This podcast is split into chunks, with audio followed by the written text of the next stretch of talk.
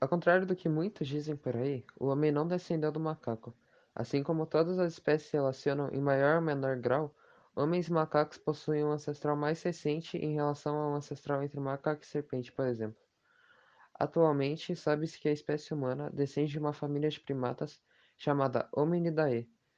Fósseis contribuem muito para documentar a história de um grupo, e com o auxílio destes podemos confirmar que espécies desse grupo taxonômico habitaram várias regiões e épocas diferentes, e que algumas espécies distintas da família coexistiram na mesma época.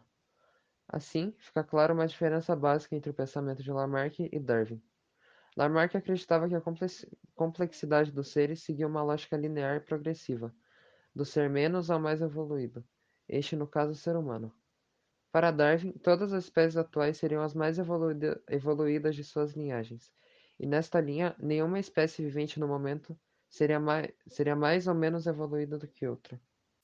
O gênero Homo. A extinção da maioria dos australopithecus possibilitou o surgimento de uma nova linhagem, o gênero Homo se destaca pelo desenvolvimento do sistema nervoso da inteligência. Além disso, apresentava adaptações evolutivas, como o bipedalismo, Homo habilis.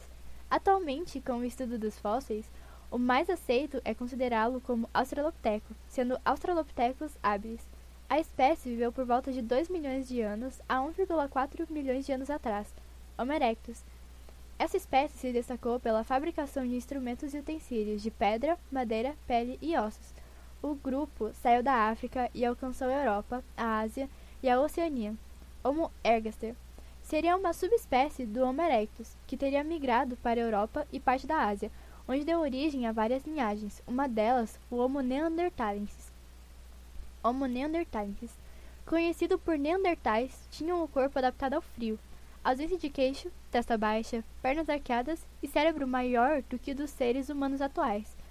O Homo sapiens sapiens é a denominação científica do homem moderno, sendo uma subespécie do Homo sapiens.